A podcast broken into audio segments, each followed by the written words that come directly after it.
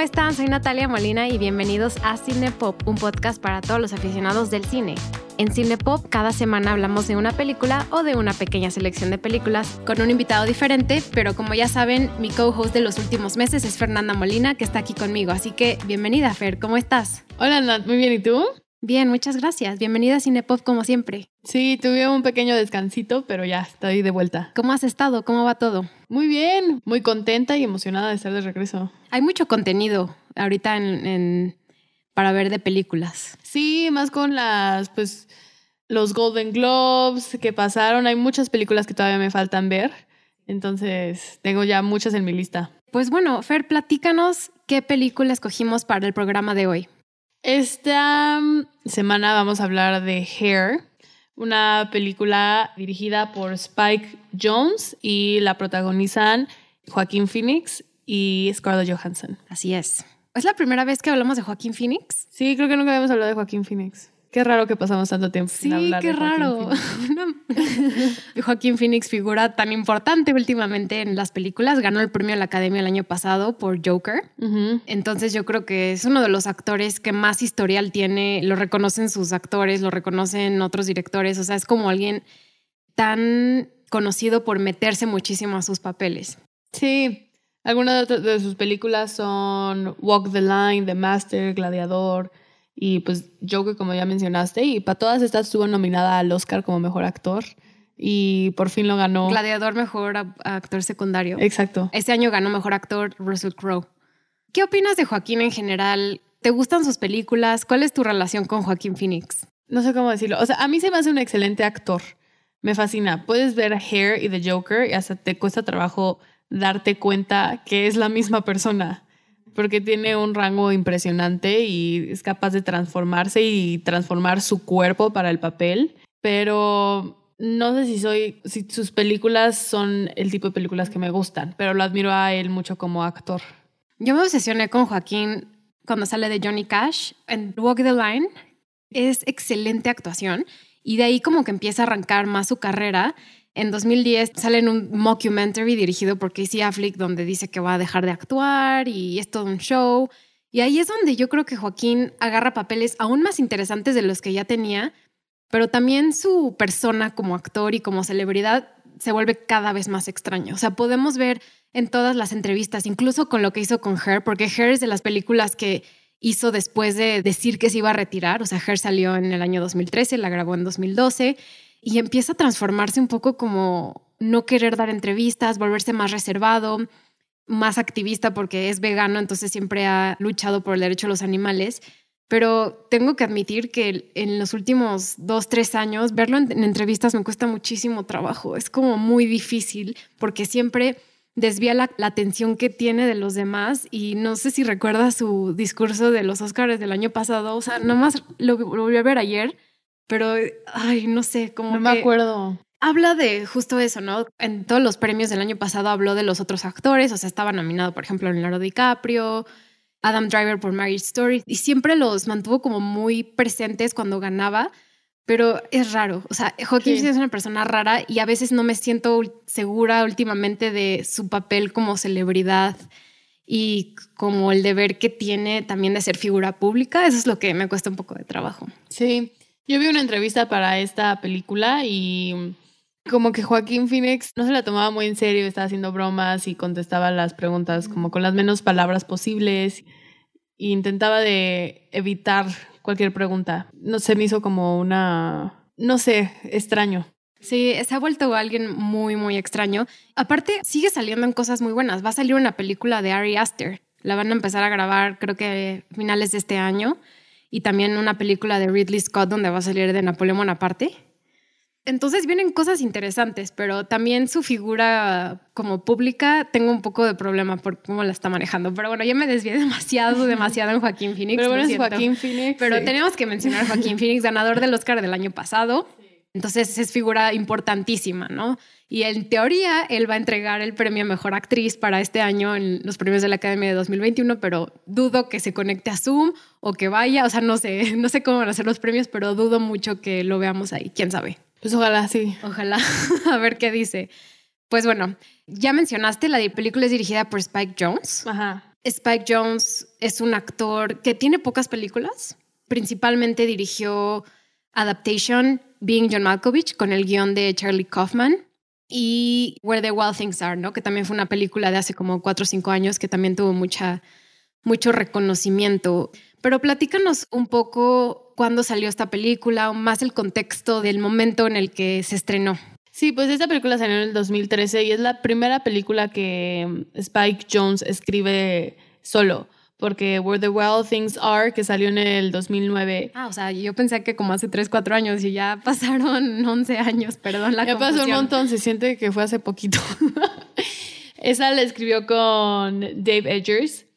Y entonces esta película es la primera que, el primer largometraje que hace solo y dice que tiene varias partes semi-autobiográficas en el matrimonio que observamos en la película entre Theodore, el personaje, y Catherine tiene mucha similitud con su propio matrimonio con Sofía Coppola, que estuvieron casados del 99 al 2003. Si quieren, escuchen nuestro programa de Sofía Coppola. De Sofía Coppola, lo sacamos hace un par de meses y ahí van a, nos van a escuchar hablar de Lost in Translation.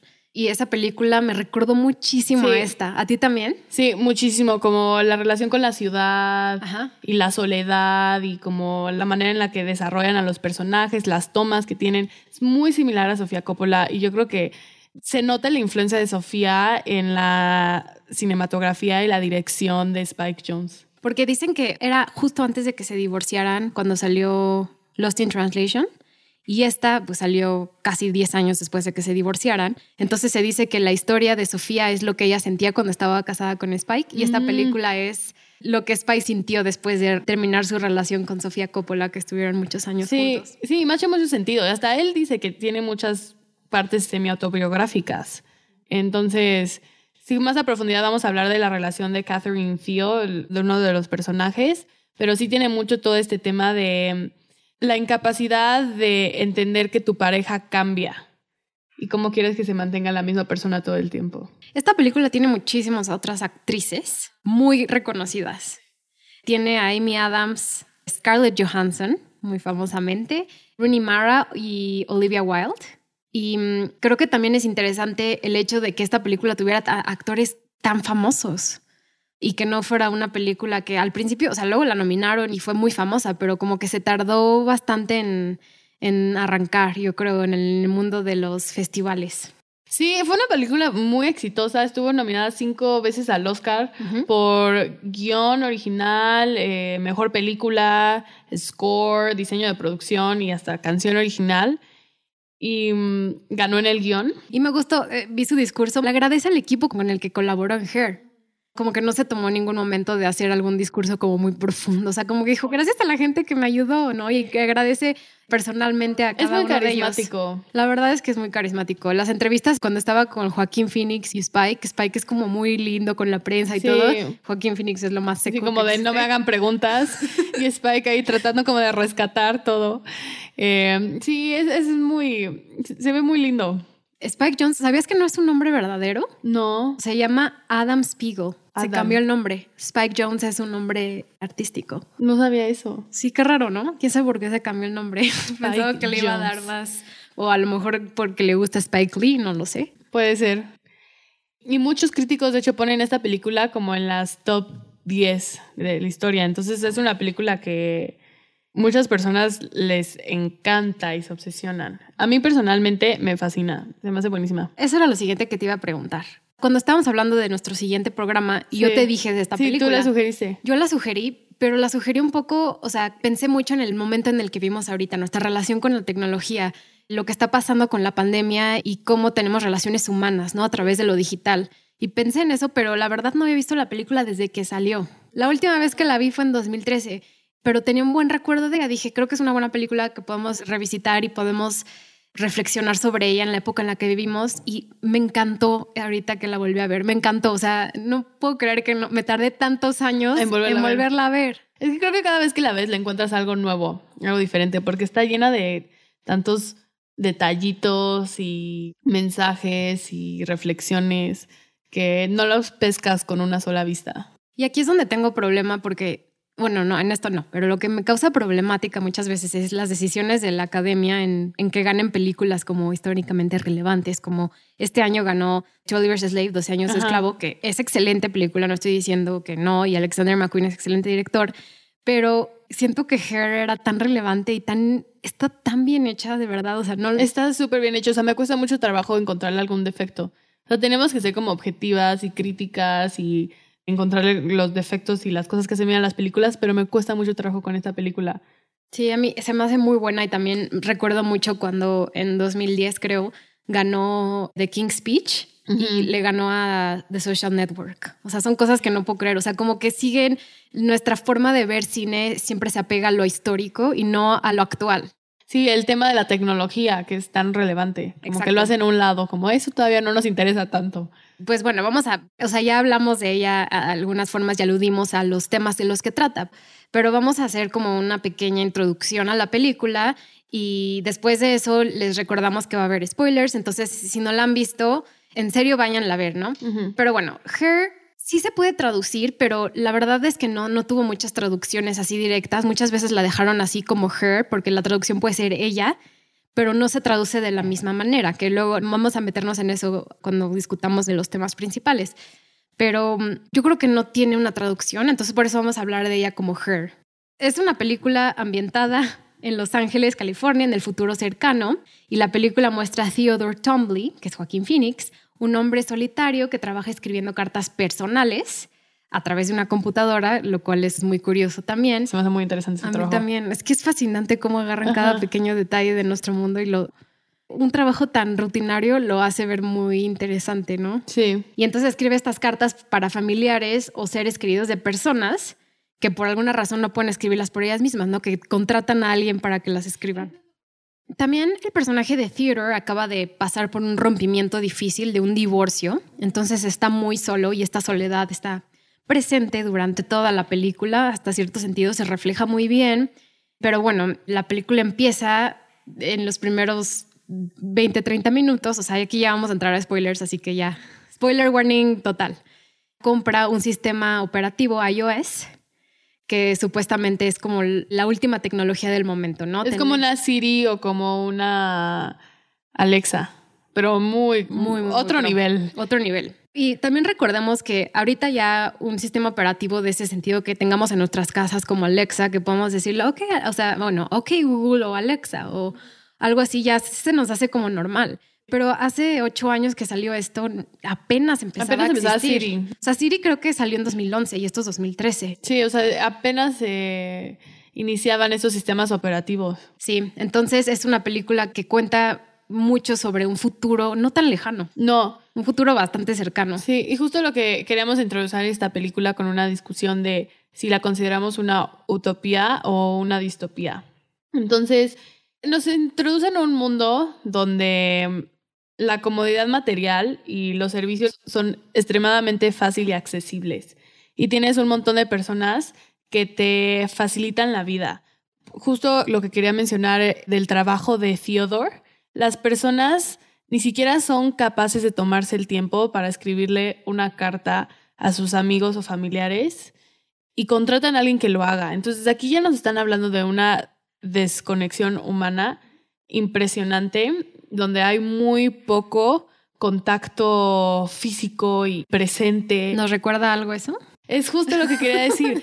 Nos presentan un mundo que se parece muchísimo a la actualidad. O sea, yo no lo veo como un futuro demasiado lejano y la tecnología que vemos no es una tecnología que se sienta súper futurística y que nos vamos a tardar siglos para llegar a eso. Se ve que es algo que ya se está viviendo, y estos sistemas operativos al nivel de inteligencia artificial que tiene Samantha, que es el iOS, está a la vuelta de la esquina.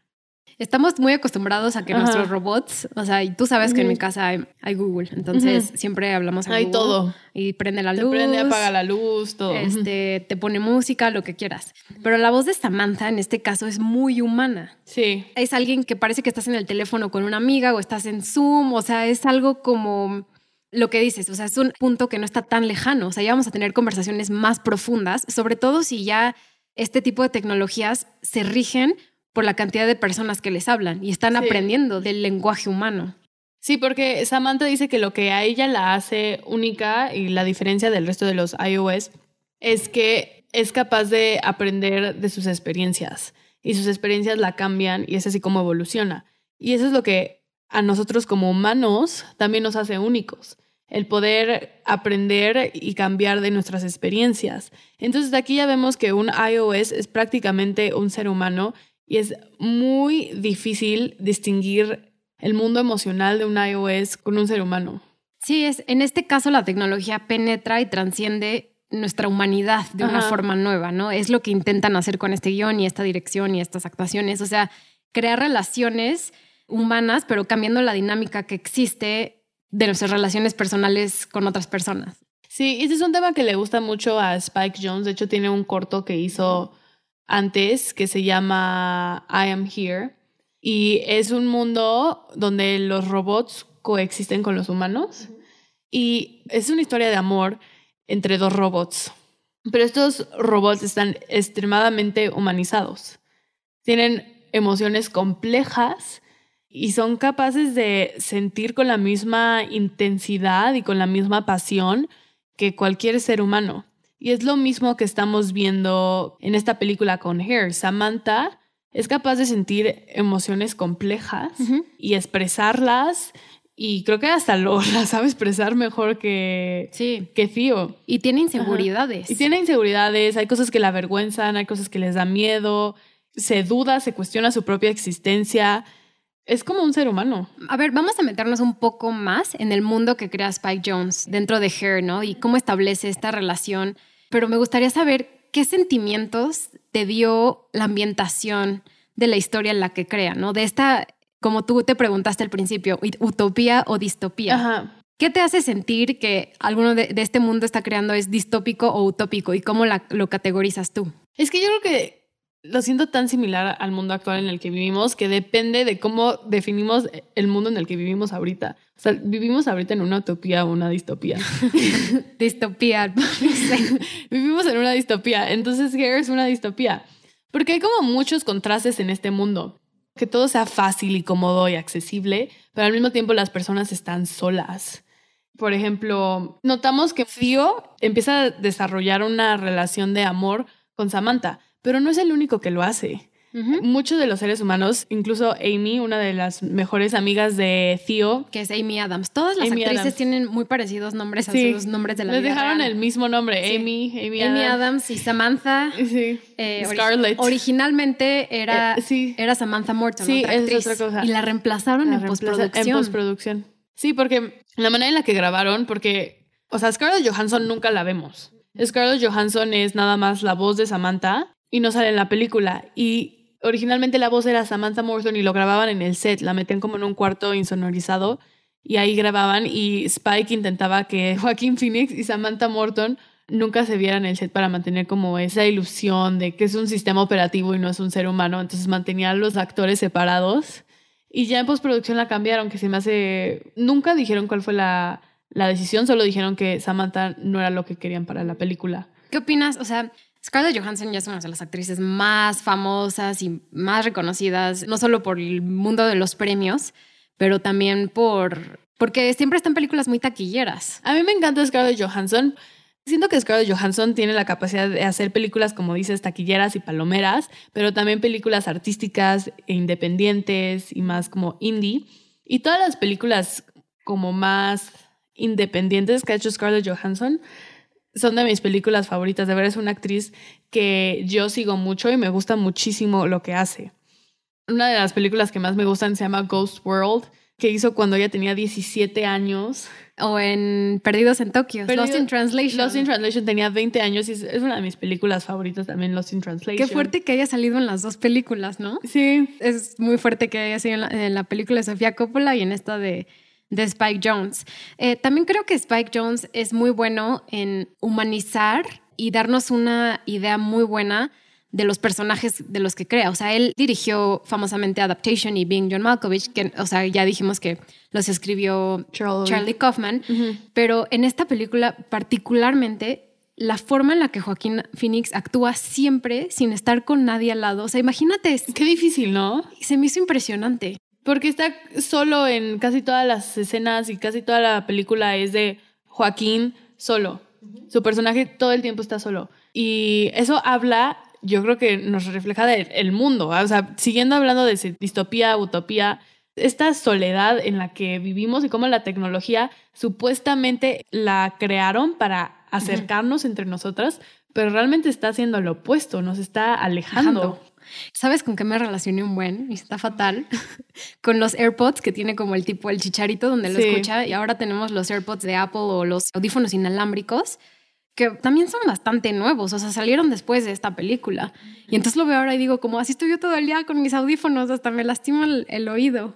Eso lo sentí súper, me resonó muchísimo a nuestro mundo actual, ¿no? Todo mundo caminando por las calles, hablando así como solos. Pero realmente están hablando con su iOS ya viven como en súper aislados. Hay una escena de las últimas escenas que Theo está sentado como en las escaleras de la entrada del metro y van pasando las personas y van pasando así como uno por uno y los va observando y todos están conectados como con sus audífonos que te decían y estaban hablando con alguien y a mí se me hizo como muy fuerte la manera en la que cada quien vivía ahí su vida aislados, ya súper normalizado que estés así de metido en ti mismo, hablando solo por la calle, pues realmente tu iOS. Y esto me lleva a lo bien que está hecho las filmaciones en la ciudad, ¿no? Platícanos cómo se grabó y en qué ciudades se grabó y cómo se logró establecer este mundo futurista. Se grabó en Los Ángeles y en Shanghai.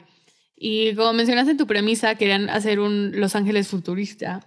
Y lo que a mí se me hace muy curioso que el Los Ángeles del futuro es el Shanghai del presente. Eso es realmente lo que querían reflejar. Y hay unas tomas de la ciudad impresionantes que las toman con un plano cenit, que es desde arriba completamente, que parecen como que las grabaron con un dron o algo, y se ve hermoso, se ve padrísimo la ciudad. De hecho, hay unas escenas, o sea, cuando están en edificios internos, que mezclaron edificios de Los Ángeles con los de Shanghai. O sea, como que en postproducción, o sea, aparte de que grabaron en Shanghái, en Los Ángeles y en los dos, o sea, hay, hay, tomas en las que es una mezcla de los edificios de las dos ciudades. Y cuentan que mezclaron esos dos para crear el feeling de que estuvieran en Los Ángeles, pero al mismo tiempo esta expansión de edificios que existen en todas las ciudades como muy cosmopolitan alrededor del mundo.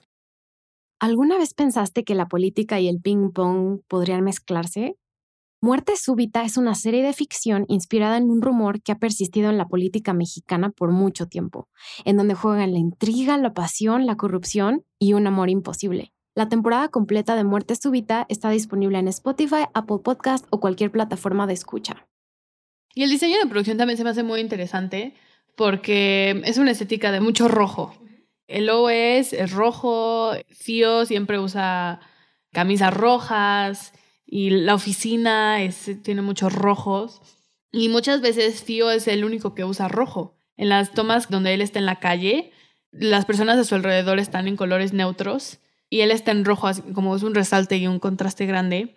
Y le preguntaron a Spike Jones por qué esa decisión y también al, al fotógrafo que se llama Hoyt van Hoytma, eh, es un sueco, que ha salido, ha hecho la cinematografía para un buen de películas de Christopher, Nolan, por cierto. Sí, Interstellar, Dunker y Tenet. Él es el cinematógrafo de esas películas. Y le preguntaron que por qué, por qué es estética. Y dijeron que querían alejarse lo más que podían de una distopía y que las distopías generalmente las asocian con azul y que ellos querían hacer justo lo opuesto. Querían crear un mundo donde se vea muy agradable vivir en, porque se te antoja vivir en ese universo que crean. Se ve todo como muy limpio y muy, muy bonito y muy cómodo pero querían contrastar como lo bonito que se ve el lugar con la soledad en la que está de todos los personajes. Es como color filtro de Instagram, color crema. no es como todo el tiempo este color, ¿no? Y si lo comparas con las películas que ha hecho de Christopher Nolan, la estética es muy azul, ahora que lo pienso así, Interstellar, Dunker, Tenet, todo es como muy azul, muy colores neutros. Y aquí hicieron lo opuesto. No, y ahorita que hablas de eso de Christopher Nolan, ¿te acuerdas que en ese podcast hablamos de los trajes? Ajá, sí. ¿No? Y aquí, o sea, ya que estamos hablando de la producción, me gustaría también mencionar el vestuario. Porque el vestuario también, o sea, es parte de lo que crea este mundo, lo que es tan único, ¿no? Como este futuro tan alejado al nuestro, pero al fin no. Y el vestuario se me hizo esencial, ¿no? O sea, hay como cosas súper raras que decidieron hacer. Una de ellas es que nadie tiene corbata. Nadie en ningún momento en las escenas tiene corbatas. No Siempre traen camisa de cuello, pero, pero nunca corbatas y tampoco cinturones. Decidieron que las corbatas y Ah, los sí cinturones no existían. Usaba pantalones eh, high-waisted. Y estaba viendo una reseña, pero el crítico dijo, una moda donde los hombres usan pantalones high-waisted. Lo puso así como algo muy extraño y me dio mucha risa porque ahorita en la actualidad los pantalones high-waisted están súper de moda y ya estaban de moda en las mujeres, pero últimamente están siendo de moda en los hombres. me gusta mucho ese look. A mí también me encantan así. los pantalones high-waisted en los hombres, en las mujeres, se ven padrísimos. Y en la película Theodore siempre trae pantalones high-waisted. Y el crítico decía, qué cosa más rara, qué moda más extraña. Y también otra de las reglas que tenían es no puede haber jeans. Están borrados, por eso Ajá. siempre tiene como pantalones de Pantalón- pana Sí. y gorras. Nadie tiene gorras así de béisbol típicas gringas, ¿no? Ay, sería fan que que no exista en un eso. mundo que no sean esas gorras. La diseñadora de vestuario que se llama Casey Storm pensó que no era necesario representar el futuro con aspectos consideramos futuristas, ¿no? O sea, como metal, lo que dices del Sí. azul. Como que ya estaban. Spike Jones fue una de las cosas que dijo: como estoy harto de las cosas futuristas que se vean típicas, como llenas de metal Sí, que y de como, "Ay, tecnología. qué mundo más feo, frío. Frío, exacto. Ajá. Y aquí es lo opuesto, es el color crema que ya mencionamos que hizo Hoyte van Hoytema. Y entonces fue como una forma propia de mostrar los personajes, ¿no? Los colores y sobre todo el color rojo. Y algo que me fijé es que cuando empieza la película, que empieza su relación con Samantha, viste mucho rojo, pero conforme va pasando la película, cada vez usa menos colores rojos. Usa más este, camisas de rayas, luego uso blancas, o sea, como que su color también se va, Sí, va se cambiando. va cambiando. Sí, porque justo como mencionaba hace rato de que muchas veces él usa rojo y es un contraste porque es el único que usa rojo. Entonces eso demuestra su aislamiento del mundo de alrededor. Y mientras va conectando con Samantha, se siente más parte del mundo en el que vive, entonces empieza como a, a fundirse, ¿no? Entonces hace sentido que le pongan colores donde se vea más similar a los demás. Y mucha parte de la película yo diría que es en la calle, todo. A mi parecer, casi todas las películas están hechas en un set. Entonces, el hecho de que hayan creado un mundo fuera a través de Shanghai y Los Ángeles es algo diferente. Sí. Otro de los recursos que usan para mostrarnos la soledad de Theo es el enfoque. No sé si te das cuenta que al principio enfocan mucho a Theo y el fondo lo dejan desenfocado. Entonces te da esta sensación de que está muy desconectado del mundo y sus alrededores. Y mientras va progresando la película y empieza a conectar con Samantha y con Amy y empieza a desarrollar relaciones más, más profundas y más íntimas, tienen todo el plano enfocado. Entonces ya se ve al alrededor. Sí. Entonces ya se siente como alguien conectado a, a su mundo. Y de hecho, así ves como la primera toma de la película a la última toma de la película muestra el arco de Theo, porque la primera toma de la película abre él frente a su computadora y enfoca en su cara y el fondo se ve todo borroso. Y la última toma es de él y Amy en una azotea y toda la ciudad está enfocada, ellos están enfocados. Entonces es como esa conexión que hay. Está súper padre eso. O sea, como que he visto lo de las tomas, pero no me había fijado que iban cambiando tan así. Pues sabemos que al principio de la película Theodore está muy solo, no sabemos tanto por qué. Y luego con flashbacks nos vamos dando cuenta que se acaba de divorciar de una mujer llamada Catherine, que es protagonizado por Rooney Mara, pareja de Joaquín Phoenix en la vida real. Y Rooney Mara ha hecho muchas películas buenas también. Sale en La chica del dragón tatuado, en Ghost Story, una película que vale mucho la pena que la vean. Esa es buena. Sí. Fer, tenemos que hablar de Ghost Story. Luego es hacer otro de, de verdad es películas favoritas. Y Carol, con Kate Blanchett. Sí, y salieron en una película juntos, de hecho, en 2018, de María Magdalena.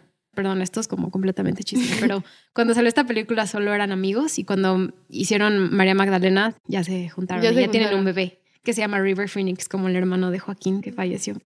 Entonces Rooney Mara fue su pareja por mucho tiempo y entonces él está lidiando con esta pérdida que tuvo de ella, ¿no? Entonces conocemos de flashbacks a Catherine. Otro de los personajes de mujeres es su amiga Amy, que ya mencionamos que es Amy Adams, que ella es como su contraparte, Sí. ¿no? En la película. Ella tiene una relación también, pierde la relación, nos enteramos que también tiene una relación con su sistema operativo. Y otras de las mujeres que vemos muy brevemente es la actriz Olivia Wilde, que no tiene nombre, pero es una de las citas que él tiene en la primera parte de la película. Que, o sea, se me hizo interesante ver a Olivia Wilde en un papel tan secundario, pero supongo que en esos momentos no había salido nada así como muy, muy Sí. grande. Otro paréntesis, también me encantó Olivia Wilde. Y también últimamente está empezando su carrera de directora. ha hecho una película que se llama Booksmart, un coming of age muy divertido entre dos mujeres y está filmando otra película con Florence Pugh y Harry Styles. Amo a los dos, a Florence Pugh y Harry Styles, super fangirl de, de ambos. Y Olivia Wilde ahora está con Harry Styles, ¿no? Sí, al parecer. Aquí también metemos chisme. Tenemos que hablar del chisme. Sí, al parecer tienen una relación. No sabemos, no está nada confirmado, pero hay sospechas. pero um, a mí me encanta Olivia Wilde, se me hace una mujer extremadamente inteligente y estoy súper emocionada de ver lo que nos va a traer con su carrera de directora, porque pues ya es una actriz, pero está iniciando su carrera de directora. Sí, ella menciona que aunque haya salido en un papel muy secundario, literal, son dos escenas ella fue como dos semanas a Shanghai y filmó allá. O sea, fue como la parte de Theodore, del personaje de Joaquín, como de aventurarse algo nuevo, ¿no? Como de explorar fuera de su zona de confort. Y eso es lo que yo creo que ella representa. Y la melancolía de lo que él sintió cuando dejó a Catherine, su, su esposa. Bueno, su ex esposa ya. Sí, porque recurren mucho al montaje para mostrarnos la relación que tenía con Catherine. Entonces, constantemente vemos a a Theo así como solo en su cama y empieza a tener un flashback de su relación con Catherine. Ponen como muchas imágenes de cuando estaban juntos y eh, al parecer eran muy felices y toda la etapa de enamoramiento. Y luego lo contrastan rápido a él solo en la cama. Y otra manera de, es un recurso cinematográfico para mostrarnos como la vida que Theo anhela y desea y extraña. Y usan este recurso no solo para mostrarnos el pasado de Theo, pero sino su estado emocional actual. ¿Y qué tal el hecho de que su departamento es muy grande? O sea, es gigante, la verdad, y tiene una aspecto espectacular, pero es como este espacio tan enorme para él solito, que también es como él se pierde en ese espacio que tiene tan grande de su lugar donde vive, donde convive, donde está como él solo, o sea, porque realmente es él solo y su personaje de videojuego.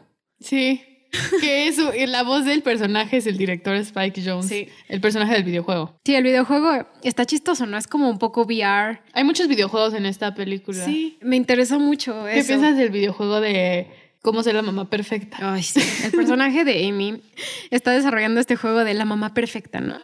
Y esto me lleva mucho también a reflexionar sobre la película y sobre también el contexto económico en el que vivimos, ¿no? Como en el capitalismo y en el consumo y de las emociones a través de lo que compramos, porque al fin y al cabo Theodore compra el iOS, o sea, él necesita comprar y hacer esa transacción económica para él tener esa compañía de Samantha. Y toda la película está bastante expresada de esa forma, como a qué va nuestra cultura capitalista. Sí. Que eso es como lo que yo vi en el juego de Amy, de ser la mejor ama de casa, ¿no? Como, Cómo de expresar de una forma u otra el ser madre, ponerlo en un videojuego. Ahí se siente muy atrasada esta sociedad, ¿no? Como que hay mucha tecnología, un futuro, pero bueno, el machismo ahí sigue duro y dale y no se zafa. Exacto. pero bueno, entonces esos son como todos los personajes mujeres que tenemos, pero pues obviamente el principal es Samantha. Ajá. La película es larga, se puede decir que es bastante larga y eso es lo que a lo mejor criticaría bastante. O sea, que hay escenas con Samantha muy buenas, luego hay como se enoja, luego otra vez está bien, luego otra vez se enoja. Entonces, a lo mejor yo creo que hubiera cortado solo a, una, a un instante donde se enoja con ella. Y de hecho la película inicialmente el primer corte era 150 minutos, o sea, dos horas y media. Y tuvieron que contratar a un editor que le sacara así muchísimo, muchísimo, muchísimo. Y tuvieron que recortar muchas subtramas innecesarias porque mm, estaba larguísima. De por sí es larga, era más larga. Pero sí, el personaje de Samantha, yo creo que tiene como muchas etapas. Y yo creo que las podemos definir como etapas del crecimiento. Tiene como su etapa de infancia, donde es como un ser nuevo y está llena como de curiosidad por el mundo y todavía no desarrolla inseguridades y tampoco tiene dolores pasados ni ideas preconcebidas de amor o relaciones. Y luego después de esta etapa como de infancia, que es cuando se da el enamoramiento entre Theo y Samantha, tiene como su adolescencia donde se cuestiona mucho se cuestiona su existencia y empieza a desarrollar inseguridades, especialmente inseguridades de no tener un cuerpo físico y todas sus limitaciones. Y al final termina como en una etapa adulta y madura donde se acepta y acepta sus limitaciones y no tener cuerpo físico y empieza a ver como los beneficios que tiene no tenerlo. Y ahorita tal vez podemos profundizar más en estas etapas, pero se me hace muy interesante cómo podemos ver a Samantha también como en las etapas de crecimiento de un ser humano. Sí, y hay un, hay un momento, sobre todo en el último cuarto de la película, donde Samantha es un ser extremadamente inteligente. Sí. O sea, compone música, lee sobre física, tiene un grupo de lectura de no sé qué. Entonces, ¿cómo lo dices? Me gusta porque ella evoluciona también como evolucionamos los humanos. O sea, crecemos de ser niño a que nos enseñan todo Sí. y a ella cómo Theodore le enseña lo que es amor, ella cómo lee lo que es amor, cómo se relaciona con lo que ella puede leer porque ella tiene acceso a todo el internet y va creciendo conforme lo que va aprendiendo. Sí, porque al principio es muy dependiente de Theo. Y Theo es como su mundo entero. Y es como un niño con sus papás que recaen muchísimo en sus papás para todos. Y mientras va avanzando la película, Samantha empieza a hacer más amigos con otros OEs y empieza a tener una vida fuera de Theo. Tiene muchísimos amigos, ocho mil no sé qué amigos. Y entonces a Theo le empieza a costar mucho trabajo lidiar con que Samantha también es un ser independiente. Es su sistema operativo, pero Samantha ya empieza a desarrollar una independencia y una vida completamente fuera de Theo. Y eso también los lleva mucho a, pues, a tener como su quiebra y su ruptura. Sí. Yo creo que esta es una de las preguntas centrales a la película, como ¿qué es el amor? y cómo se manifiesta el amor. Ah. ¿Cómo responder esta pregunta? Es que anoté algunas conclusiones de lo que yo entendí por amor en esto. Ok, perfecto. La primera es que el amor no es un recurso finito. Eso quiere decir que puedes amar a muchas personas a profundidad y el amor que le tienes a una persona no resta el amor que le tienes a otra. Y eso es algo que le trata de explicar Samantha a Theo, pero Theo no logra entender. Porque ahorita que mencioné que Samantha empieza a hacer muchos amigos y empieza a tener una vida fuera de Theo, no solo hace amigos, también se enamora de otras personas. Y le dice a Theo que se enamora de otras 600 personas. Y Theo está así como de, ¿cómo? No logra comprender cómo puede amarlo a él al igual que otras 600 personas. Como, ¿me amas a mí o a los demás? O, no puedes amarnos a todos al mismo tiempo. Pero lo que la película nos quiere enseñar es que sí, que sí se puede, que sí puedes amarlos a todos intensamente. Y hasta Samantha le dice unas frases que a mí se me hacen súper bonitas. Le dice, el corazón no es como una caja que se llena, más bien se expande mientras más amas. No es como que puedes tener un límite de amor de, ah, bueno, ya te amo a ti, entonces ya no puedo amar a nadie más. Y también le dice, no te amo menos, de hecho te amo más.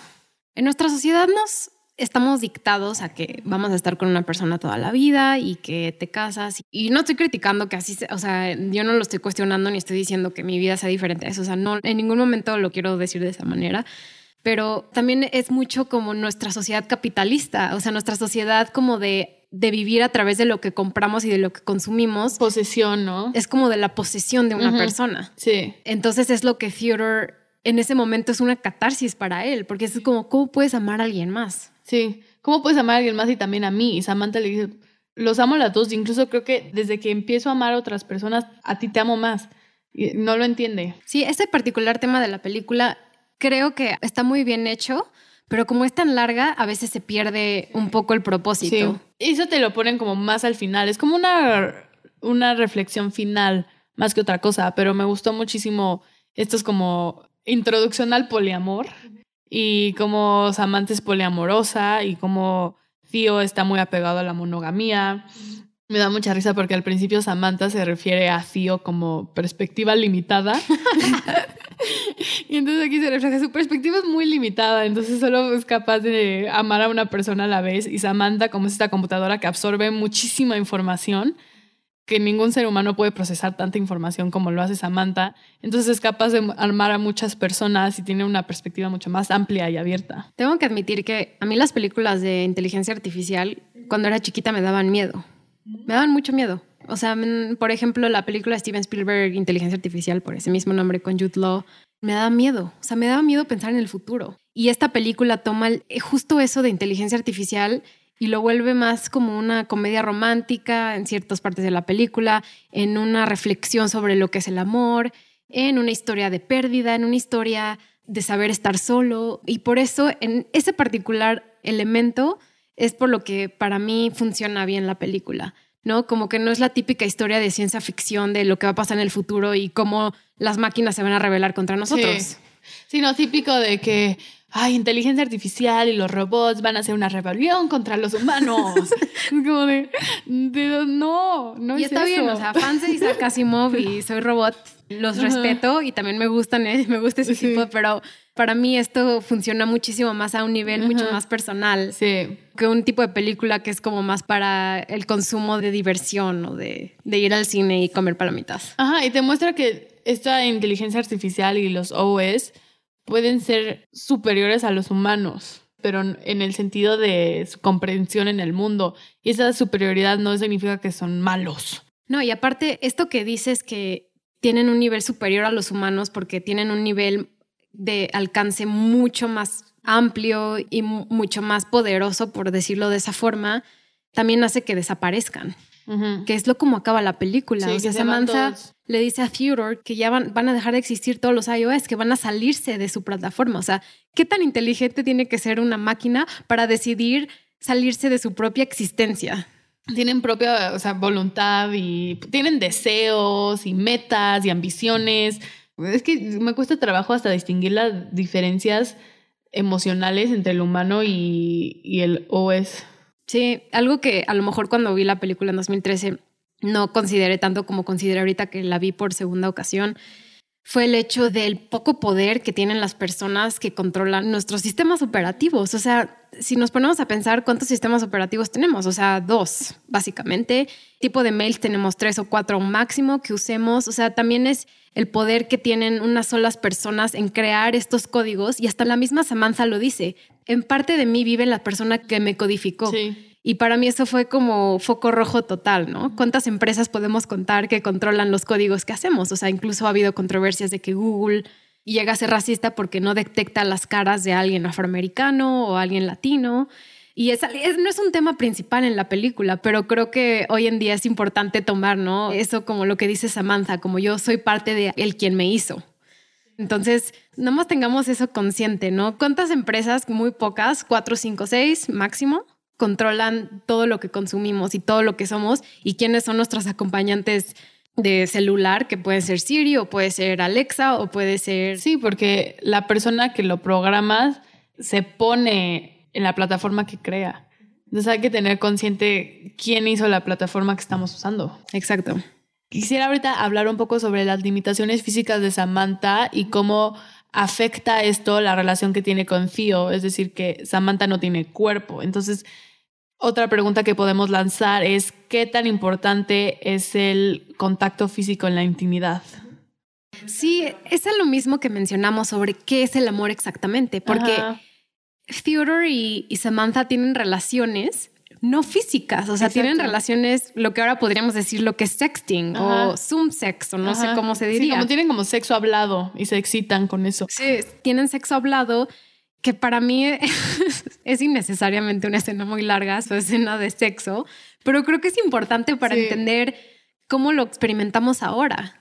Y te acuerdas que hablábamos de eso en, en el podcast de Malcolm and Marie cuando hablábamos de Sam Levinson, ¿no? Como cómo interpretar la sexualidad de las personas que ahorita están viviendo esta pandemia, ¿no? Porque la intimidad es difícil, o sea, al fin y al cabo, abrazarnos, darnos besos, tener sexo, es ahorita así como nos vuelve locos pensar en eso. Lo que esta pandemia me ha enseñado es que el contacto físico es extremadamente importante y que lo necesitamos. Necesitamos un abrazo, un beso, necesitamos estar cerca de una persona, de un ser humano para sentirnos acompañados.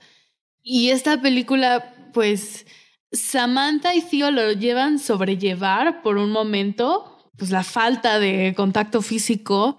Y de hecho, con su sexo hablado y todo eso, hay una parte que me da mucha, no sé, se me hizo curiosa, que Samantha le dice a Theo, en un momento que ya están como más distanciados, que le dice, es que no hemos tenido sexo ya en, en mucho tiempo, ¿no? Entonces, este sexo hablado que tenían, pues era esencial para ellos, era la manera de, de sentirse cerca, ¿no? Entonces ahí hablamos como la importancia de- del sexo en una, en las relaciones de pareja. Y aquí llega otro personaje que se llama Isabel, que Samantha, como nota que la falta de cuerpo a la mera hora crea un, un distanciamiento enorme en Theo y ella, entonces contrata a una mujer para que se acueste con Theo y le pone como un auricular y ella habla a través de, de ella, pero termina en un desastre total. porque a la mera hora pues Samantha está pretendiendo ser algo que no es y eso es lo que causa, o sea, por más que intentaran tener esa intimidad física, Samantha no tiene cuerpo y nunca lo va a tener. Pero ¿sabes qué estaba pensando? O sea, así como si pensar en tener algo con alguien no físicamente nos parece fuera de, de nuestro espectro emocional, también recuerdas cuando él va a una casa en, el, en la montaña, que ahí es cuando escuchamos la canción de Moon Song que también escribió. La escribió Spike Jones con Karen Orsolek.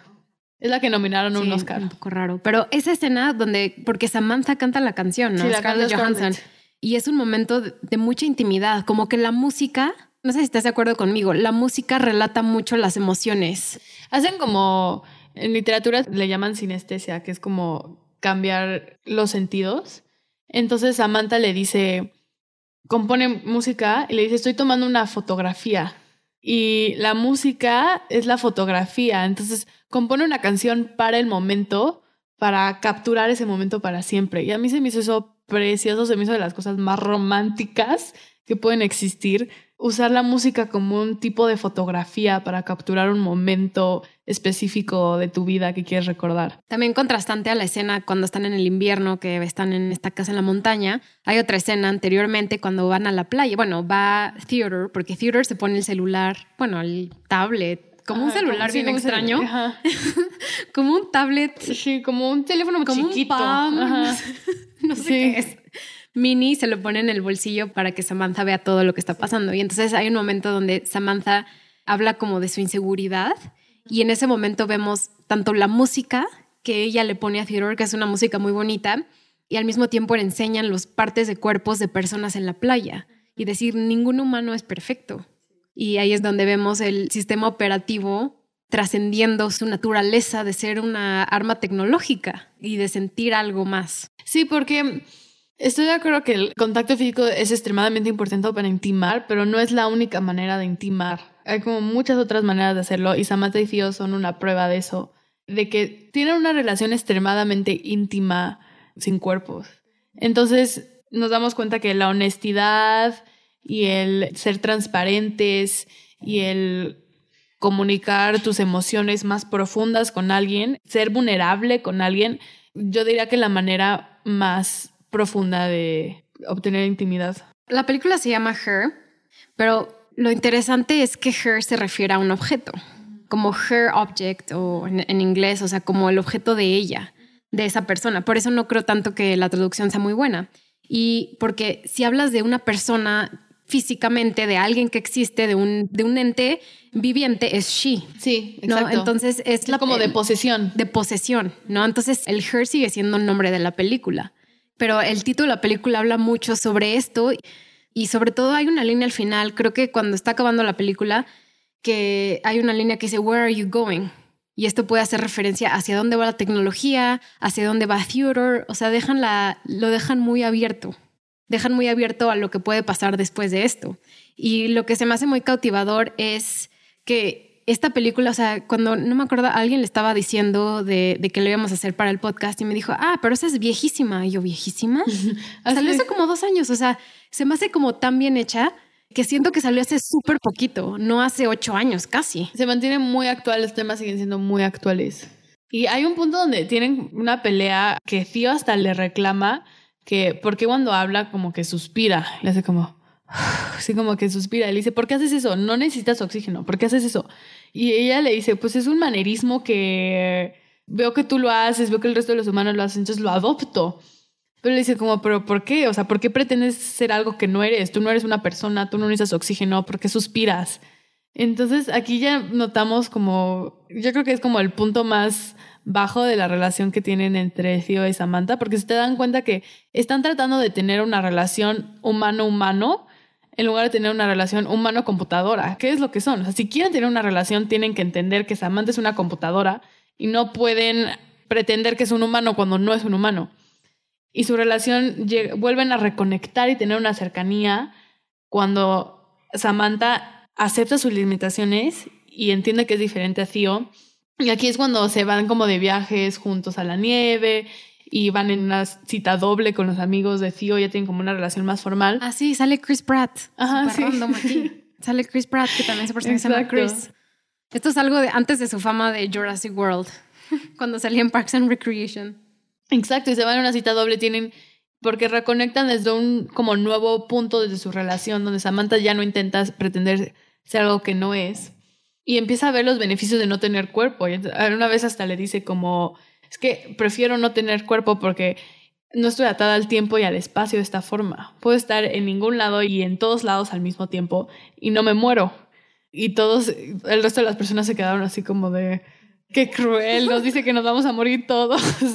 Pero pues es cierto, o sea, el no tener cuerpo también tiene sus beneficios y Samantha empieza a verlos y es cuando tiene ya su crecimiento acelerado y al final la relación se rompe porque Samantha le platica a Theo que, que está cambiando todo el tiempo, todo el tiempo y es súper rápido.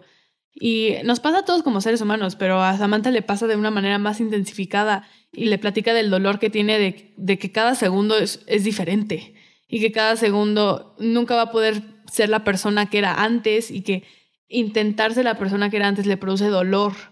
Y mm, eso también se vincula mucho, yo creo que a la relación de Theo con Catherine, porque el problema que pasó con Catherine y Theo es que los dos cambiaron, como todos los seres humanos, todos cambiamos, son nuestras experiencias los que nos hacen personas diferentes y la persona que éramos ayer ya es otra persona, nunca vamos a poder ser ni siquiera la persona que éramos ayer. Y entonces a Theo le cuesta mucho trabajo lidiar con el cambio de las personas. Y se enamora, es como que se enamora de una versión de una persona y quiere que se quede esa persona así todo el tiempo. Entonces Samantha cambia, Catherine cambia y ahí es cuando se rompen sus relaciones. Por eso lo que más rescato de la película es su relación con Amy. Siempre es estable su relación. La quiere, con ella siempre es, logra ser la persona que él es, se siente tranquilo y ahí es donde yo digo, ¿crees que la relación que hay que rescatar de esta película es Amy y Theo. Siento que es una relación muy bonita, como de, de amistad. Es una amistad de verdad muy bonita. Muy bonita. y no vemos mucho eso en el cine. Relaciones de mujer-hombre que no trasciendan. Que no sean sexuales. Romántico. Ajá. O sea, que se pueda mantener como una amistad de mujer y hombre, tal cual, sin nada sexual, nada romántico. Y eso me gusta. Porque pase lo que pase, siento que Theodore y, Amy siempre van a ser amigos. Sí. O sea, en, ningún momento pensamos que van a acabar juntos. Bueno, a mí no, me dio esa impresión. No, para nada. Pero yo creo que lo bonito de, de esa relación es que se acompañan en, su cambio. Como que Theo no espera que Amy se quede la misma persona siempre, pero sí lo esperaba de Samantha y Catherine, y por eso, por eso quiebran. Lo que Theo y Samantha siempre mencionan es como, I wish you were in this room right now. Siempre hablan de que me gustaría que estuvieras aquí.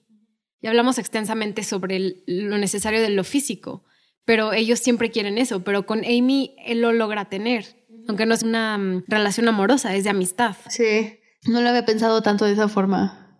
Aparte, Amy Adams me encanta como actriz. A mí también, es excelente actriz. Va a salir una película de Netflix que sale en mayo, que se llama, creo que The Girl in the Window o algo así. No me acuerdo. Y pues otra conclusión que podemos hacer para el amor, que es, yo creo que el amor sí puede ser permanente, pero las relaciones no necesariamente. O sea, hay personas que entran solo para estar en un momento de tu vida y que salgan en tu vida no significa que las tienes que dejar de amar, solo que en ese momento ya no eres compatible. Y yo creo que es lo que le pasa a Theo con Catherine y Samantha, aunque las tenga que dejar ir y ya no están en su vida, las puede seguir amando.